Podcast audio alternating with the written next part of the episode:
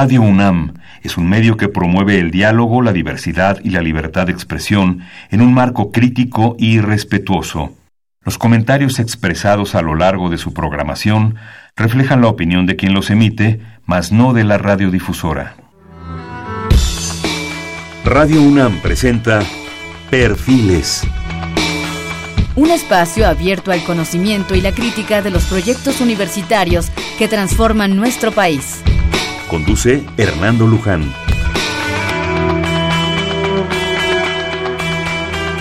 ¿Qué tal? ¿Cómo están? Buenas noches. Estamos nuevamente en Perfiles, un espacio en donde conversar con las mujeres y los hombres que día a día forjan nuestra universidad.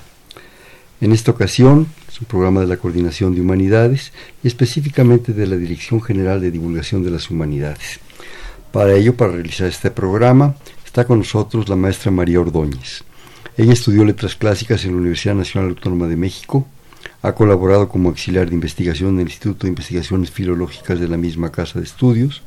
Actualmente es editora de la revista, editora, perdón, de la revista Encuentros 2050 y colaboradora de la Dirección General de Divulgación de las Humanidades de la UNAM. María, bienvenida. Muchas gracias. También se encuentra con nosotros el maestro Pablo Rulfo. Desde 1973 a la fecha, alterna su labor entre la pintura y el diseño gráfico editorial. Trabajó con Vicente Rojo en la imprenta Madero. En París trabajó en el taller de grabado La Courrier de Frelot, ¿sí se dice? Sí, sí, sí. Bueno, qué bueno porque si no me corriges. Realizó el diseño de la museografía de la exposición La Fiesta de los Muertos en México para el Museo de Arte Moderno de la Ciudad de París. Ha impartido cursos de ilustración en el Diplomado de Diseño Editorial de la Academia de San Carlos. Ha realizado 42 exposiciones colectivas y 19 individuales en Europa, Estados Unidos, Canadá, Centro y Sudamérica. Supongo que estás con obra propia, ¿no? Actualmente, eh, el maestro Pablo Rulfo es el coordinador de ilustradores de la revista Encuentros 2050 de la Coordinación de Humanidades de la UNAM. Pablo, bienvenido, qué gusto. Gracias, gracias, encantado. Bueno, ya, ya, ya lo escucharon ustedes y yo creo que ya lo están suponiendo que parte de nuestro tema es hablar de esta publicación. Ya lo hemos hecho en alguna ocasión, precisamente con María y con Pablo, lo cual ha sido un gusto y ahora es nuevamente un honor. Esta revista 2050, que eh, ¿cuántos números llevamos ya, María? Bueno, llevas tú, porque tú eres la que te fletas en el asunto en todos sentidos. Y ya bueno, vamos- y Pablo también. Llevamos ya 34 números y 34. ya vamos por el 35. Que son mensuales, bimensuales, Es mensual esta revista. Y O sea, dos años y... o sea, ya casi llevamos casi- no. tres años. Ajá. de- casi tres años. Tres años casi cumplidos. Sí. Cuando, cuando a mí me hicieron favor de invitarme, eh, todos ustedes y desde luego Malena y, y- y el doctor Vital, coordinador de humanidades, a la presentación ahí en la Casa de las Humanidades, eh, realmente a mí, y- y creo, creo que soy un aficionado a, a las lecturas y estas cosas, me sorprendió por varias razones. Porque era diferente en el sentido de- del formato, de la ilustración, me llamó mucho la atención, eh, en un artículo organizado en, en un producto de triadas, ya lo comentábamos ahorita hace un momento, y ahorita ustedes, en- por favor, platican más de eso. Y los temas, ¿no? Temas como la ciudad, la democracia, en fin, y, y- y tres artículos de cada caso, ilustrados de manera diferente, ilustrados con una riqueza, curiosamente en blanco y negro, sí, que no es fácil, con un formato pues diferente. Y yo lo primero que percibí desde mi muy personal punto de vista, que esta era una revista de colección, ¿sí? Que es para coleccionarla. Así es, es. como cuando coleccionaba uno, vaya, por favor, y hay que, hay que, hay que ponerlo casi a la misma altura. La- los, los lives, ¿verdad? De la época, las colecciones de live, eh, por las fotos, o porque no, la familia Burrón, que era extraordinario, un estudio sociológico de Es una maravilla, Pero aquí, claro, esta era una revista de una calidad académica y de una propuesta académica sorprendente, con artículos de fondo, pues es que no había ni para dónde hacerse, porque todos estaban, estaban sorprendentes. Y, y nos hemos reunido ahora nuevamente con María y con Pablo a platicar de esto por dos razones que ya irán saliendo durante el curso de esta plática. Pues yo quisiera que ambos hicieran como una recapitulación de estos prácticamente tres años de Encuentros 2050. María Basmano. Eh, bueno, esta revisa- revista nace a partir de un encargo del rector, en- Enrique Graue, de proyectar las humanidades. Entonces se decide crear esta revista que siempre gira en torno a tres temas relacionados entre sí. que ya sea van de lo particular a lo general o que simplemente guardan alguna relación entre sí estos temas. Eh, por ejemplo, hemos tenido eh, música, sonido, silencio. Es el que tengo aquí enfrente. Que es el que tienes ahí enfrente. Amor, deseo y lujuria. Eh, difusión, promoción, divulgación. Patrimonio, innovación, sostenibilidad. campus, ciudad, nación, que fue de hecho es el primer número. Y se, se hacen a partir de estos tres temas para que los artículos puedan ser digamos, misceláneos y con... perdón, te voy a interrumpir. ¿Qué es un artículo misceláneo? ¿Cómo lo entiendes como editora?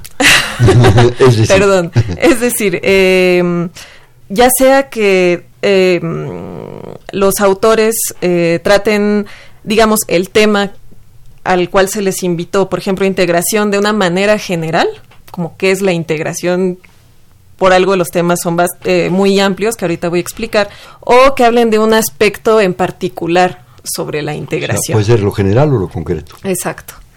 Em, y bueno, estos temas son así de amplios porque lo que se intenta es que sea multidisciplinario, que cada tema sea tratado de manera multidisciplinaria. Em, la mayoría de nuestros autores son investigadores del subsistema de humanidades. Entonces, por ejemplo, podemos eh, tener un artículo que habla sobre música, pero a partir de la visión de un investigador de filológicas y de la música, pero desde una visión antropológica. Eh, y por esto mismo es tan vasto el, el tema para que ellos lo puedan abordar desde la manera que mejor les convenga, desde donde tienen mayor experiencia. Que se sientan cómodos. ¿no? Que se sientan cómodos, exactamente. Pablo. Y bueno, a mí me parece eh, también muy, muy interesante esa posibilidad de triadas porque permite una lectura este, cruzada, eh, dimensional, hay una, especie de tercera dimensión en la lectura que, que, que, yo como, como, como visual, como una persona que trabaja con las cuestiones visuales, siempre me parece me parece difícil encontrar en, otras en otras publicaciones que son muy específicas, que son muy cerradas en su tema, etcétera. Cuadradas. Muy cuadradas. Entonces, eh, eh, eh, esta especie de gran ventilación temática de, los textos permite una, una, una, gran libertad en la comprensión y, la, y, la una relación propia del lector con respecto a la, a la, manera en que enfocan un tema tres, tres, tres autores. Entonces, hay, hay también una, una cuarta lectura. ¿no? Eso es muy interesante. Y entonces este, esa, esa gran libertad, ese gran aire que permite el trato este, de los temáticos eh, eh, hace que, que sea una, revista muy dinámica, muy abierta, muy, muy ventilada. Y eso en cuanto a los al, al tema del gráfico y de, la, y de la ilustración, porque son dos temas aquí muy importantes. Este, el diseño, por ejemplo, que lo hace Rogelio Rangel, que es un extraordinario diseñador, eh, un hombre muy sobrio, muy, este, muy eh, moderno y sobrio a la vez. Eh, contenido, un diseño muy contenido que permite que la, que la, que la, que la ilustración entre para, como, un gran rompimiento y que se suma a esa, a esa, a esa interpretación de lectura abierta. Es decir, son también tres ilustradores que cada uno trabaja, uno, más bien abarca uno de los temas, no ilustra, está prohibido ilustrar. O sea, no, no, no, sabe muchas veces de qué, qué, tema van a tratar. Entonces, o sea, eh, no es referente uno a uno, digamos, texto, ilustración. No, se busca, se busca una, una, una coincidencia este, mal, malintencionada de, de, crear una lectura extraña. a veces un choque, a veces una coincidencia que da el azar. Aquí el azar es muy importante en cuanto a la, ilustración y entonces crea unas lecturas sorprendentes, una relación entre, los, entre el, ilustrador y los textos, o creador, el, artista plástico y los textos, y la suma de los, otros dos ilustradores también participa. Entonces crea un, una especie de rebote ahí eh, gráfico muy interesante y eso, eso lo permite la gran sobriedad del diseño que, le da una, una caja, permite crear una especie de caja de resonancia a la imagen. Y entonces este, permite que la imagen realmente se exprese ampliamente. Eh, Rogelio Rangel, que es el diseñador, hace un uso de ellas muy, muy este, personal, muy libre, y entonces crea unas relaciones también gráficas fascinantes que se suma también al, a la interpretación del, dibujo. Entonces ahí, aquí hay una cantidad de, digamos, lecturas que, hace que la revista sea sumamente dinámica y, muy ventilada. es, uno, abre la revista y siente una gran, una gran descanso este, en, la, en, la, en, la, en, la, en, la, confrontación que uno tiene con, los materiales. Entonces, es este eh, creo que lo que parece fascinante es esa esa triple esa esa eh, cuádruple lectura que se genera es cuarto eh, elemento que se presenta en la en la, en la, interpretación de los textos y de las imágenes. Es, es, muy, es muy, muy interesante. Y yo, y yo he visto, digamos, dentro de mi experiencia editorial, no he visto una revista que tenga esa, esa, esa, esa riqueza, con esa gran sobriedad. Eso es muy interesante. Voy a intentar, si me lo permiten ustedes, de hacer un poco un referente desde un lector, desde un lector que está acá. Si digo alguna burrada, pues me dan pastura. no, hay otra, ¿verdad? A ver, de repente llega a mis manos una revista Encuentros 2050. Primer interrogante, ¿por qué 2050? Digamos, es una fecha un tanto azarosa. ¿Y por qué encuentros? Encuentros porque es un espacio de encuentro entre diferentes voces, eh, tanto académicas como de eh, jóvenes eh, plumas, y también de personas no académicas, pero consagradas en el ámbito cultural. Y tiene esta vista puesta a futuro, sobre todo queriendo hacer también que los mismos investigadores se cuestionen si lo que están investigando qué, tan, qué tanto va a servir o qué tanto nos va a ayudar este, en un futuro. Y también porque está pensada mucho para los jóvenes. Como ya dijo Pablo, los que ilustran la revista son este, estudiantes de la Facultad de Artes de Diseño que hacen su servicio social con nosotros y la revista les permite tener un espacio de publicación, cosa que creo que es muy raro que suceda. Y generalmente te vas con los consagrados, ¿verdad? Para darle valor y validez y, en fin. Entonces se conjuntan diferentes generaciones, eh, por eso es un encuentro, entre otras cosas, y sobre todo con esta intencionalidad del vernos a futuro. ¿Y lo de 2050? Es un tanto azarosa la fecha, aunque a mí me gusta pensarlo como que es justo la mitad de un siglo, pues de, ajá, de un siglo. Entonces es como justo a la mitad creo que es importante ver qué hemos hecho para atrás y ver hacia dónde queremos sí, En realidad tú lo estás interpretando como 2050. Sí, es 2050. ¿Sí? Exacto. Y, este, y sí, lo importante, y más para terminar lo que dice María, el tema es que son jóvenes este, egresados de la Facultad de Artes y Diseño de la UNAM, eh, que hacen un servicio social en la revista y tienen un espacio libre este, una gran confrontación con su trabajo y trabajo de otros, este, visual y escrito, que, que crea, un, crea una, una gran tensión fascinante, digamos, en, en, la, en, la, en, la, en, la, conjunción de estos elementos.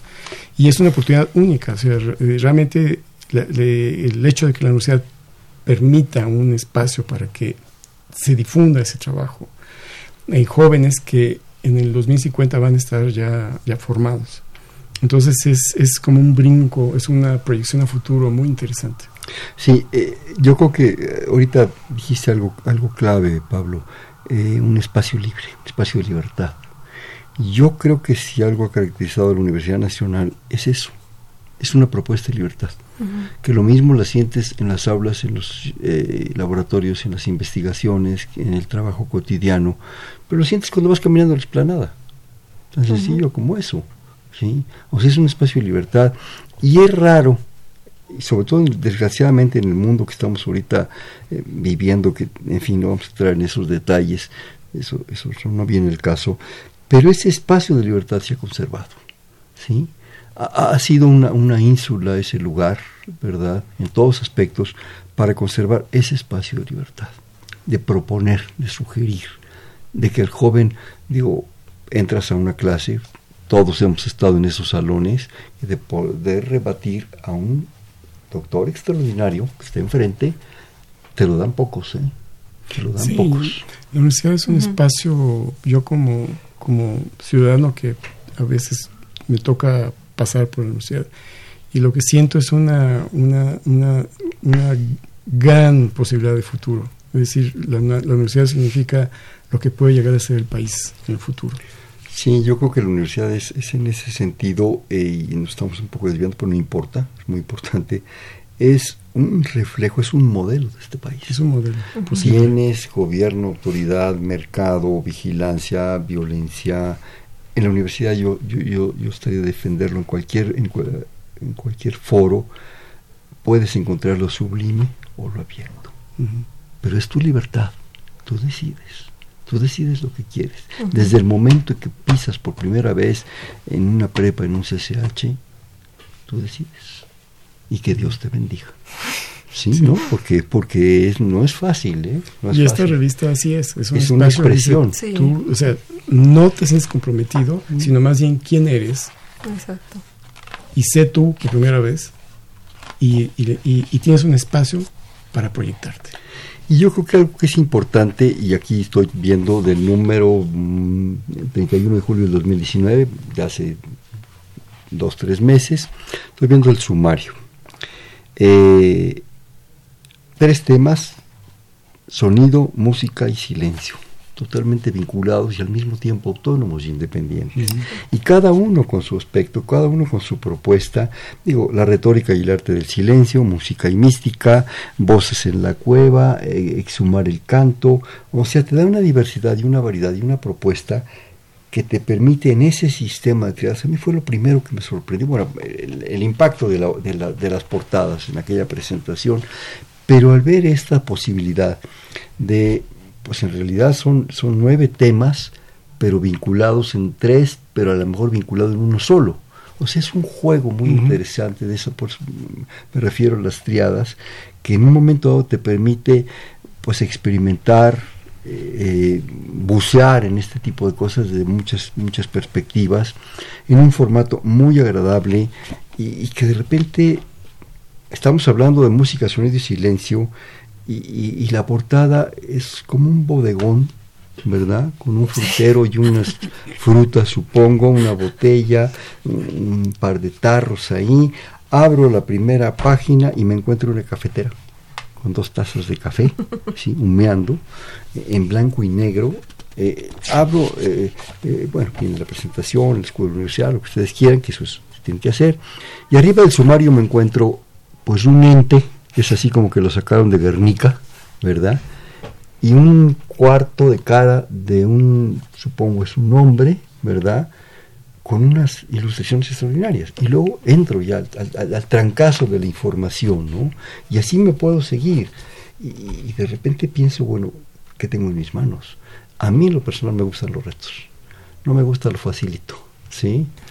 Es, es a ver, vamos a ver, ¿no?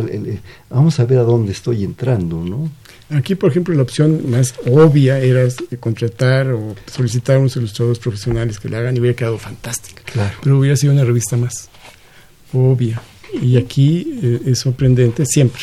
Y además, eso que comentabas, es una revista para coleccionar, es una revista que está haciendo una historia.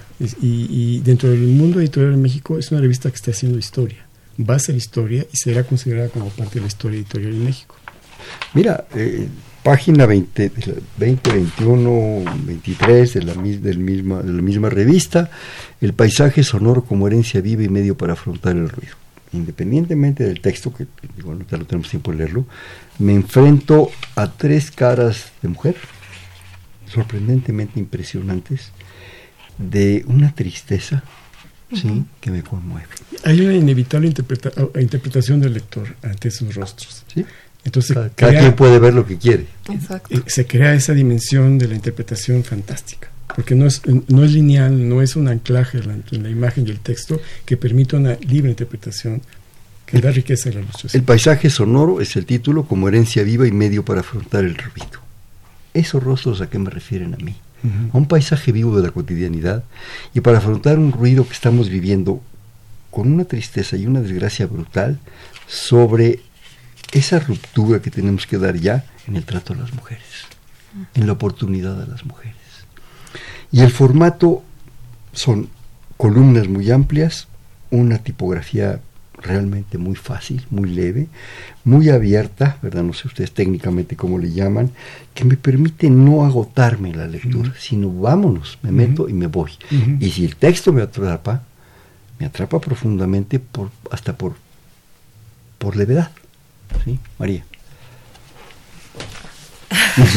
sí, realmente es una revista única. Em, a veces los temas, bueno, más bien los puntos de vista de los autores se contraponen.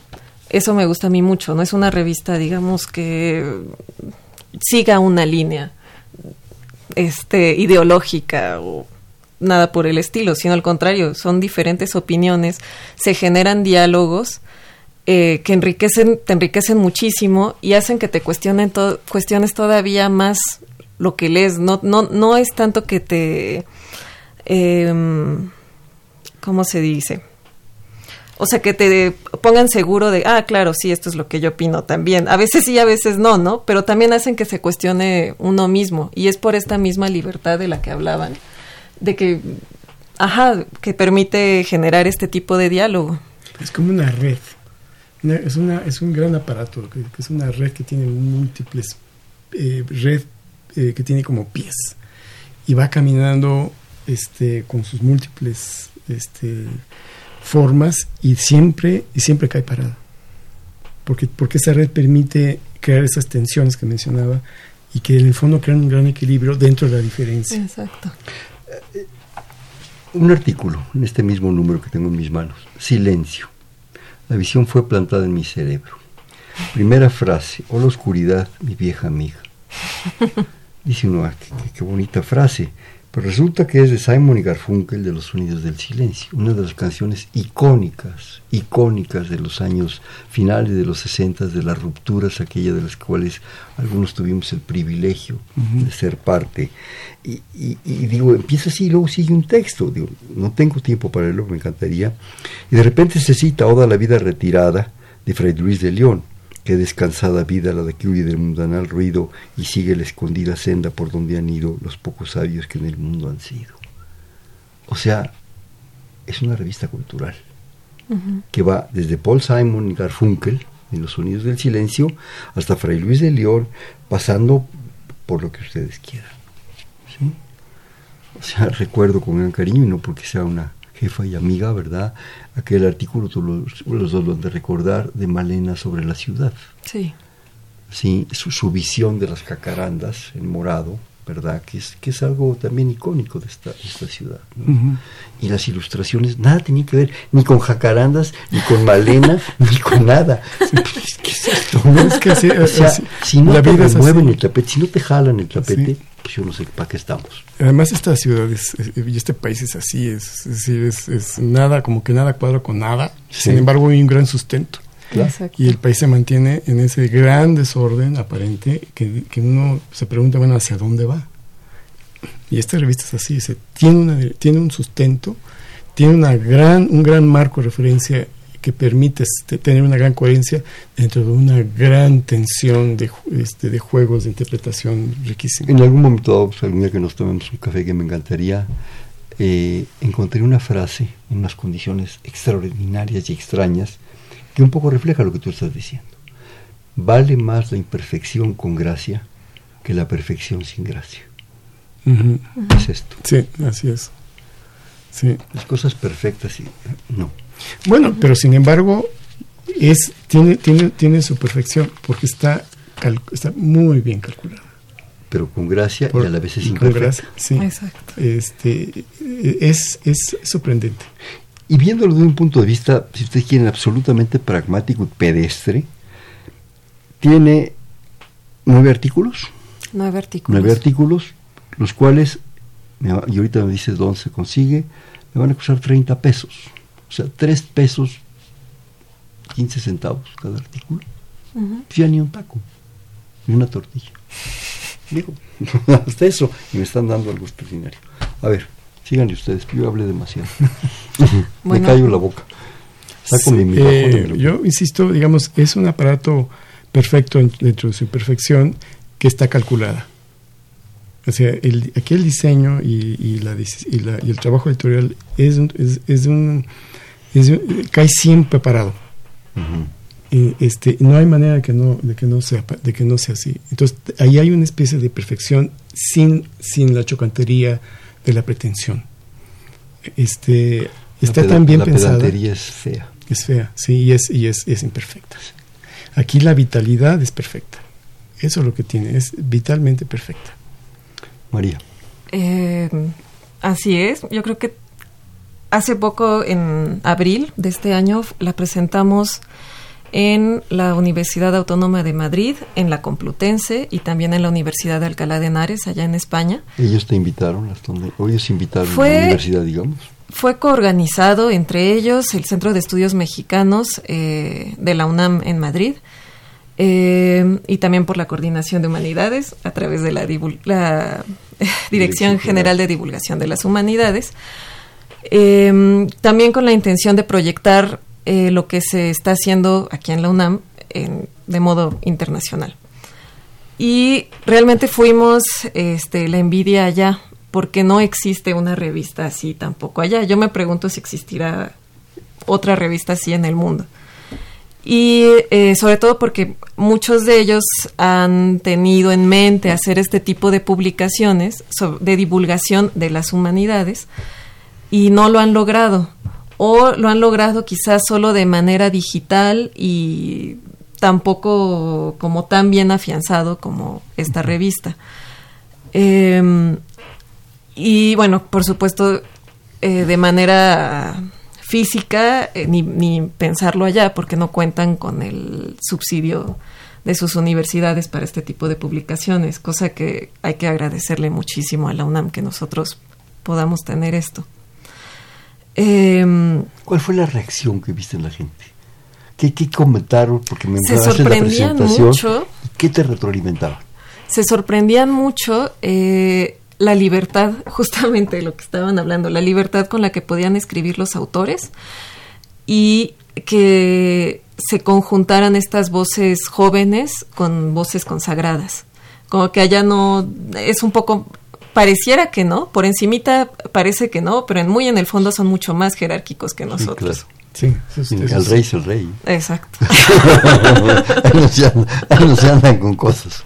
Exacto, y que lo ilustraran alumnos también era como, ¿cómo? Sí, esa, esa, ¿no? Sí, Esas cosas. Tendría que ser Pablo o Vicente Rojo, Ajá, gente así, ¿no? O sea, esa especie de imperfección, que es esto que decían, es perfecta porque es imperfecta. Es esa cosa que no entra generalmente en el mundo editorial, que todo tiene que ser como, tiene que estar como muy bien amarrado, muy bien este, asegurado, como para poder hacer, eh, invertir en, una publicación como esta.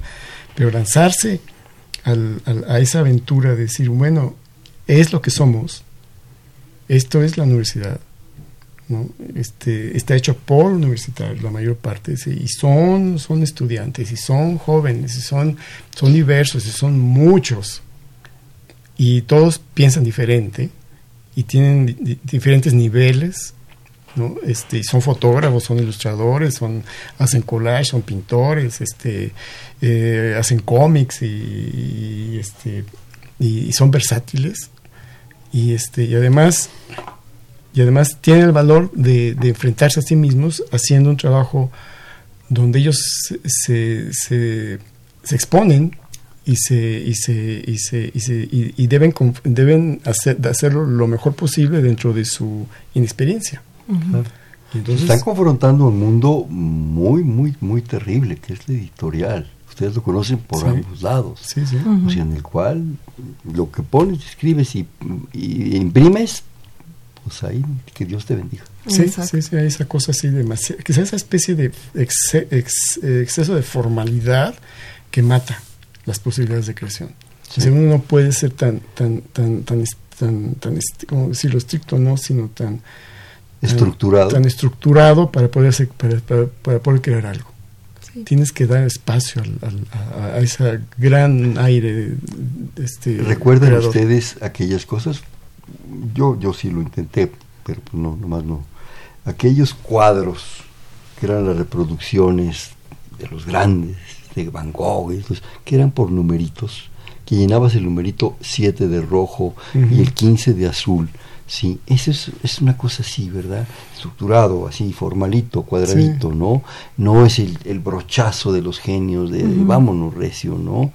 Es, es, eso, es estructurar las cosas, que salgan perfectas, bonitas, que no se mueva el viento. Que no, sí, que no, no entre el aire, que, es, la, la, seguridad de lo, de lo obvio, ¿no? Eh, que, que, mata cualquier tipo de creación y cualquier tipo de, de libre pensamiento. Y bueno, también no solo fuimos a España a pantallarlos.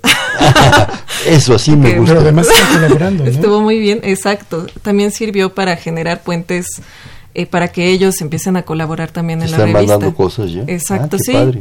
Eh, de hecho, este el número de abril fue el primero con el que empezamos a hacer la colaboración. Integración, Refugio y Encuentro, que fue hecha con motivo de los 80 años del exilio español, donde escribió José Luis Mora eh, que es catedrático de la Autónoma de Madrid, y eh, José María Lasalle, que fue secretario de Cultura, no me acuerdo en qué periodo, pero bueno, de, España. Em, y de hecho ya sacamos un número, que fue el de septiembre, sobre percepción, transversalidad e interconexión, donde participaron autores de la Universidad de Alcalá de Henares y próximamente tendremos otros sobre Descubrimiento, Exploración y Viaje con autores de la Universidad Autónoma de Madrid. Ah, qué padre. Y bueno, espero que, que vayan recorriendo ustedes dos toda la geografía española. Me está faltando Salamanca. Me está ¿Estuvieron en Salamanca? No, en Salamanca no. bueno, para el próximo viaje, pero en el próximo ya tendremos. De, tu chalán para cargarte la maleta. Eso faltó. Eso faltó. ¿Me permiten hacer un corte, por favor? Estamos en Perfiles, un espacio en donde conversar con las mujeres y los hombres que día a día forjan nuestra universidad. Estamos haciendo con la maestra María eh, Ordóñez y el maestro Pablo Rulfo, programa más de la Coordinación de Humanidades y de la Dirección General de Divulgación de las Humanidades, en el 5536 8989. Le repito, 5536 8989.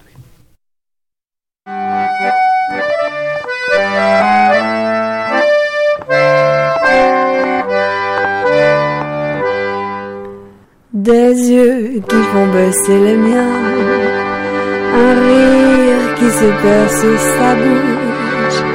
Voilà le portrait sans retouche de l'homme auquel j'appartiens. Quand il me prend dans ses bras, qu'il me parle tout bas, je vois la vie en rose. Il me dit des mots d'amour, des mots de tous les jours, et ça me fait quelque chose. Il est entré dans mon cœur. Buenas noches, estamos en Perfiles. Este es un espacio en donde conversar con las mujeres y los hombres que día a día forjan nuestra universidad. Les comentamos que estamos platicando con la maestra María Ordóñez y el maestro Pablo Rufo sobre la revista Encuentros 2050 de la Coordinación de Humanidades y de la Dirección General de Divulgación de las Humanidades de la UNAM en el 55 36 89 89. Le repito, 55 36 89 89. Nuestra productora, la querida Carmen, nos está, está recordando que eh, nos hicieron favor tanto María como Pablo de traer para ustedes que nos escuchan pues una, un obsequio para las cinco primeras personas que nos, nos llamen los tres últimos números Así es. de la revista Encuentros 2050. Sí. Eh, o sea, Sería el número de agosto, Amor, Deseo y Lujuria, número de septiembre, Percepción, Transversalidad Interconexión, y el número de octubre, octubre Patrimonio, Innovación y Sostenibilidad. Sería para las cinco primeras esos tres, esos tres números. Ya saben, como lo hemos hecho en otras ocasiones, también, eh, pues lo único es pedirles que por favor vayan, que será de las 10 de la mañana a las... A las 8. A las 7 de la noche. a, la, a recogerlos. bueno, ahorita que hablen, le dan a, a, Juan Navidad que está en los teléfonos y a Carmen, nuestra productora, a Carmen Sumaya, este, le dan su, su dato y es irlos a recoger, los beneficiados con esta gran propuesta, irlos a recoger a la Casa de las Humanidades, Presidente Carranza, número 162 en Coyoacán y de ahí se van a un cafecito y las empiezan a ojear sabroso. ¿sí? a leer sabroso y, y- y bueno y si pueden a mí me encantaría pero no sé si los agobio mucho después ahí mismo en la casa de las humanidades ya que las lean pues que dejen en algún papelito comentarios en fin sus experiencias lo que sintieron al verlas esas sensaciones como las que yo me permití compartir con ustedes de, de, de lo que me, me provocaron las revistas las que he tenido la, la fortuna de leerlos. Oye María, ya antes de pasar a otro punto importante que ambos nos tienen platicar, ya a nivel así como muy personal, casi psicológico te diría yo, en la gente cuando se presentaba esto, gentes yo creo que muy vers- versadas en asuntos también editoriales, en fin, de cultura, ¿cuál era la sensación que te daban a ti? O sea, las miradas, la sorpresa, eh, enojo, eh, ¿qué? No, para nada. Era sorpresa y No la conocían la revista. eh, en España no. Mm, bueno, sorpresa y qué más, perdón, te interrumpí. Este no me gusta decir envidia porque siempre siento que siempre tiene una connotación Sí, sí. negativa, pero Bueno, admiración, digamos, sí, cierta- envidia de la buena, como Envidia en de la buena, por así decirlo. Que no existe, pero bueno. sí, eso es Sí. lo que No está en línea la revista. Está en línea, la pueden consultar en encuentros2050.wordpress.com. A ver otra vez. Encuentros2050.wordpress.com. Supongo que, o estamos suponiendo que yo hablo, me gano los tres últimos números, pero me encanta la revista. Puedo obviamente en línea encontrarla, Sí, claro pero que también sí. puedo conseguir números atrasados. Por supuesto que sí. Ahí en la librería, en Presidente Carranza 162. Bueno, ¿qué más quieres que platiquemos antes de pasar a otro punto que creo que es muy importante? Bueno, yo quis- quisiera hablar, hablar del, del ejercicio de, de diseño, información e ilustración de la revista, que es, que es muy interesante. Son detalles como muy técnicos, pero eh, Importantes. es importantes porque sí tiene que ver mucho con la factura, ¿no? Este, Rogelio Rangel, que es un, decía yo, un extraordinario diseñador, eh, él es también, él es también ilustrador. Yo soy diseñador gráfico también, ¿no? Y también La diferencia entre el diseñador es el que ve la estructura general de la revista, la percibe y la concibe. Y el, el ilustrador es el que hace, o el que produce, el que genera Ajá. el- el- el- cosas Sí. concretas de la ilustración. Sí, de im- imágenes eh, que, que acompañan. Sí que ilustranos, Pablo. Bueno, que son la- eh, imágenes que acompañan la formación.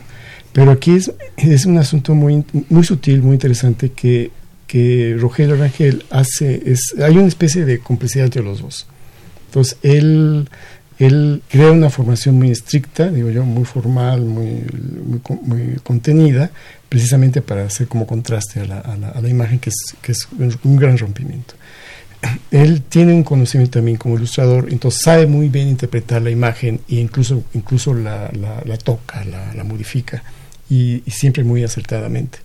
Porque es muy delicado poder alterar incluso el dibujo de otra persona. ¿no? Pero aquí lo hace, este, los ilustradores están advertidos de que se puede modificar.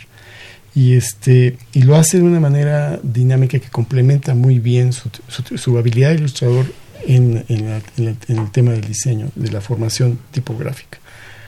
Y si se fijan bien, es una revista que tiene dentro de su, de su forma contenida bas- bastante libertad gráfica este, en la formación. Entonces ahí hay, hay un juego muy sutil de contención y de libertad. Este, de, de- de- de- de incorporación de la imagen a esa formación que le da página por página una- una- una- un gran equilibrio y una gran personalidad que no, que, que no, que no crea una especie de una, una sensación separada, sino hay un- una, una intención muy íntegra de, este, de, de- de página por página. Este, en el trabajo del- del- de, de la selección de los ilustradores se crea una especie de taller a distancia. Es decir, ellos aportan su- sus dibujos, yo los, los, los veo, los superviso, hablo con ellos, les sugiero cosas con mucho respeto, dentro de lo posible.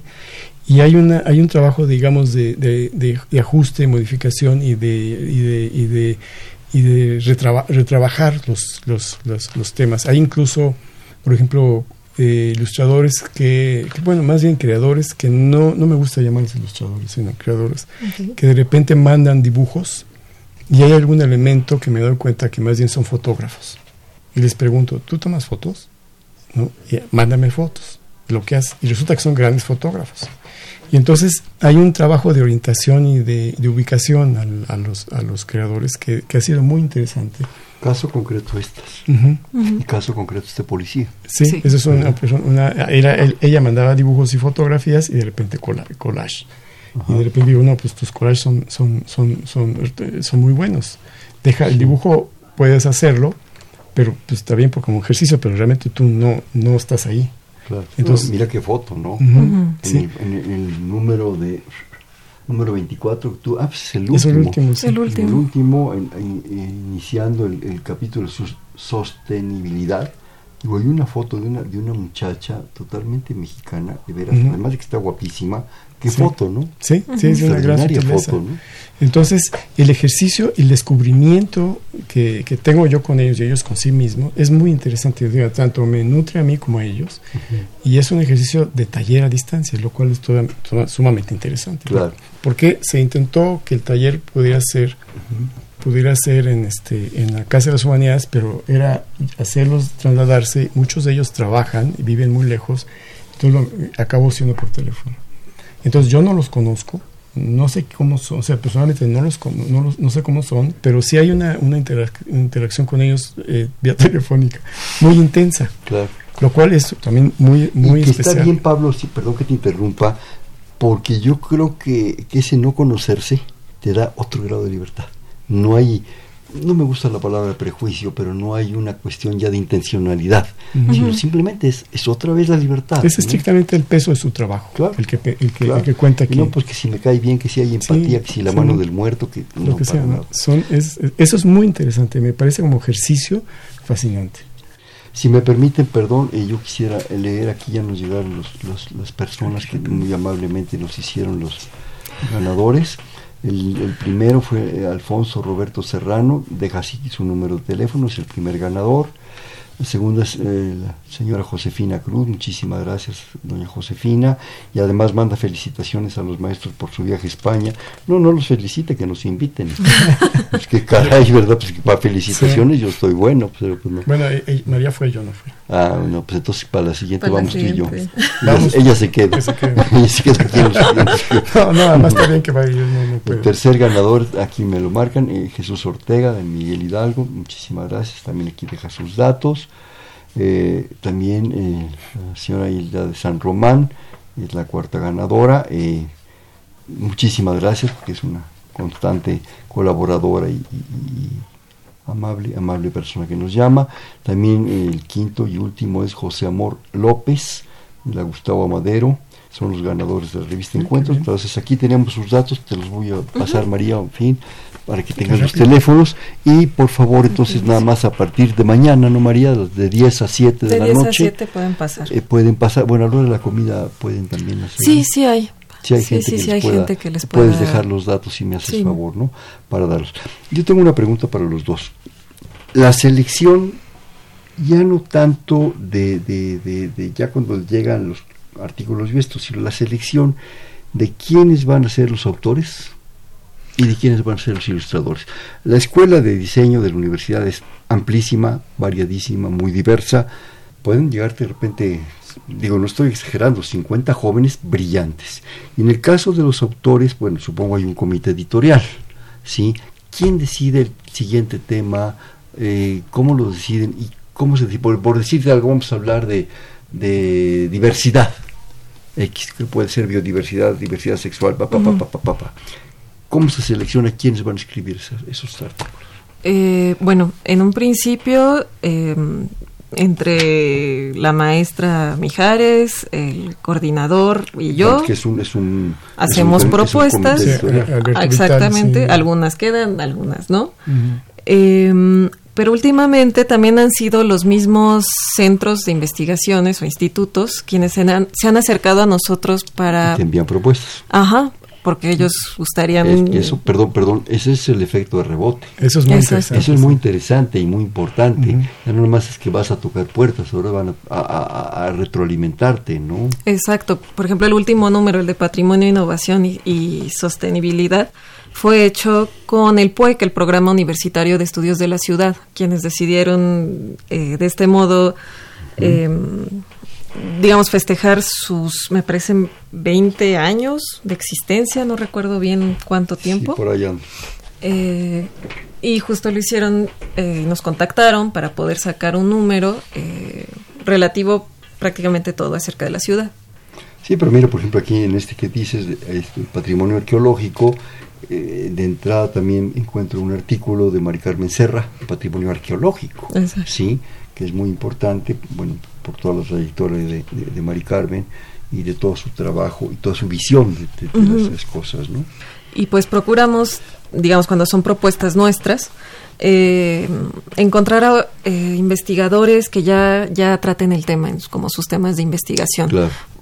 Para ellos no ponerlos en pidiéndole peras a los olmos, no le voy a pedir a un economista que me hable de Góngora, pues no necesariamente, igual y si sepa muchísimo, pero, digamos. que, fluya la información naturalmente. Exacto. ¿Y la selección en el caso de los ilustradores, cómo le haces? Bueno, este, yo me tomo toda la libertad de, de, hacer una, una, mezcla balanceada de formas, es decir, es decir entre fotógrafos, dibujantes, este, eh, y incluso hay, ha habido ceramistas. Y este, de tal manera que haya un, un equilibrio, que no, que no compitan este, entre ellos. Que haya diversidad. O, que haya diversidad, o que haya coincidencia también. Entonces este, voy alternando el, tipo de ilustrador de acuerdo al número que eh, quién, qué tipo apareció antes y qué, qué, será mejor que aparezca después, incluso calculando dos, tres números en futuro para eh, lograr un equilibrio, un, balanceado, un balance sí, este, que sorprenda. Sí. Eh, yo se nos está yendo el tiempo como agua, ya se, ya vieron la hora. Este, yo quisiera, bueno, tenemos aquí dos puntos que es importante. Tenemos aquí que hablar de un premio sobre la, el premio de diseño eh, de la Cámara de la Industria Editorial. Entonces, por favor, al arte editorial 2018-2019. Entonces, por pues, favor. Sí, estamos muy contentos porque es el segundo año consecutivo que ganamos el premio Caniem al arte editorial y realmente yo creo que es un esfuerzo conjunto eso es muy importante. sí, no es, no es ni mi premio ni el premio de Pablo. no, una revista así no, no, puede ser si no es un trabajo en equipo. No es unipersonal. de ninguna manera. Es un gran trabajo en equipo y que es, cada, cada, cada parte tiene una labor muy importante que funciona perfecto. Y como dijo María un poco, digo, voy a hacer una metáfora si me permiten, hasta el águila y el cóndor están ahí metidos. Si la universidad no te diera estas facilidades de libertad, de presupuesto, de dinero, de distribución, de apoyos, de eh, estar atrás de ti, digo, pues no sería factible. Lo acabas de decir en España, las grandes universidades, algunas con unas tradiciones bárbaras, no lo han logrado. Exacto.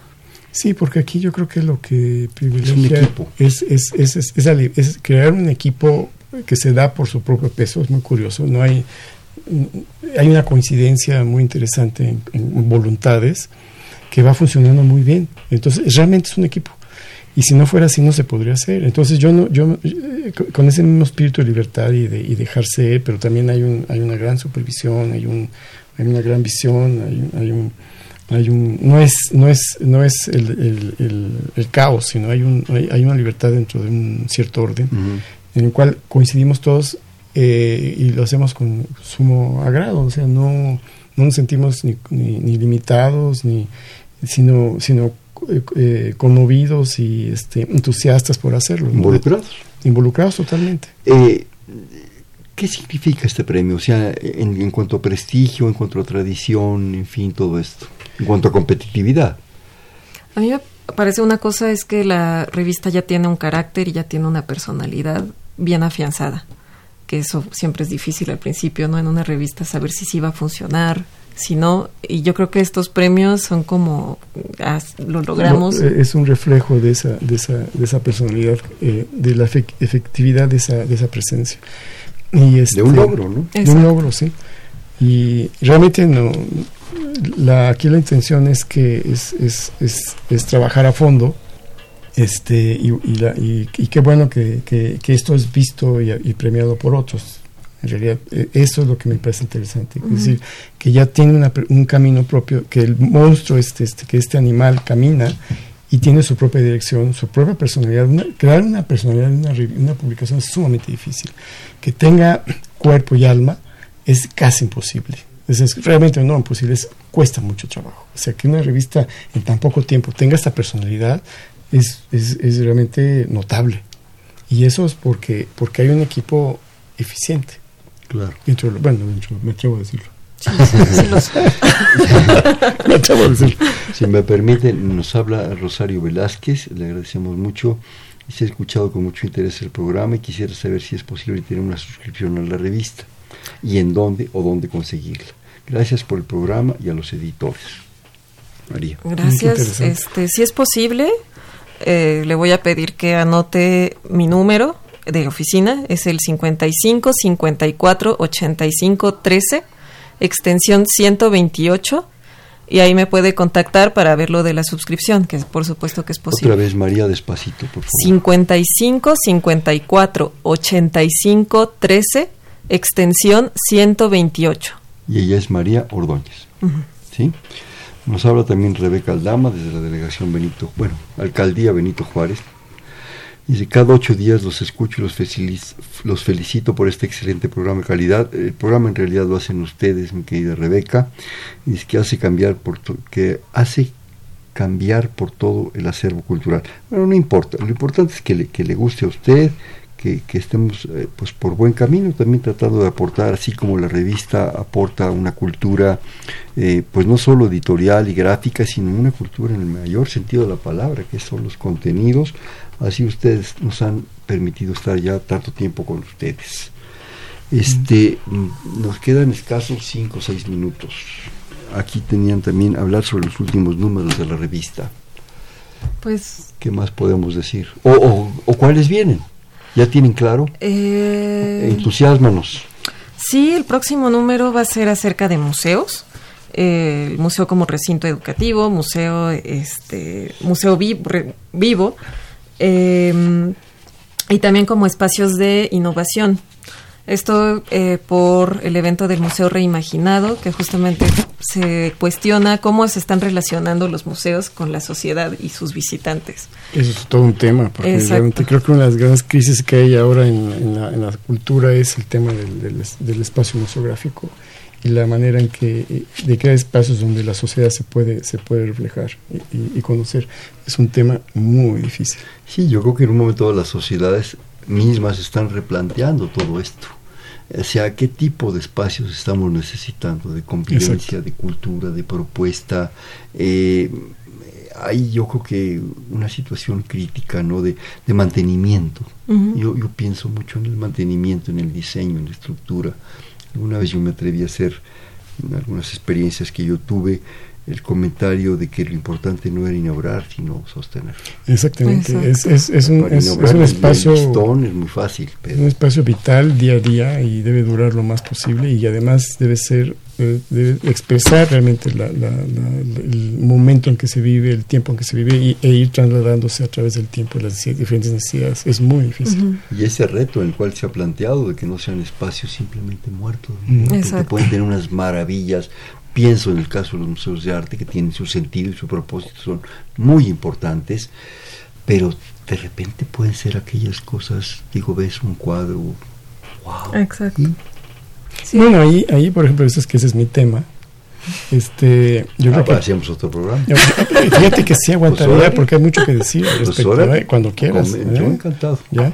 Es un temazo porque yo creo que el problema de, no, no es la obra, sino la manera en que los eh, los criterios de los museos están establecidos. Es decir, hay que incorporar esa obra al público, hay que, hay que hacer, hay que, hay que trasladar al público a la obra y, no basta con colgarla. Claro. Sino que tienes que hacer un trabajo de, digamos, de, de, acercamiento múltiple, en dos bandas. Y este y en ese sentido, la obra es un contenedor de una historia, de, un, de, un, de, una inquietud, de una visión, de una plasticidad, de una estética, hablando de, bueno, de incluso de, cualquier tipo de museo, de una historia, de un contenido, sí, es fundamental, que debe ser, debe ser trasladado al, espectador, pero no, muchas veces no basta con poner el documento o la obra en sí, eh, para unos sí, para otros no, sino que hay que hacer lo posible por, por, por, por acercarla. Y, y, con lenguajes, con lenguajes eh, contemporáneos. Es decir, este, que, que, estimulen, que recreen, es decir, tiene que ser, tiene que trasladarte la época y sentir por qué esa obra tiene sentido.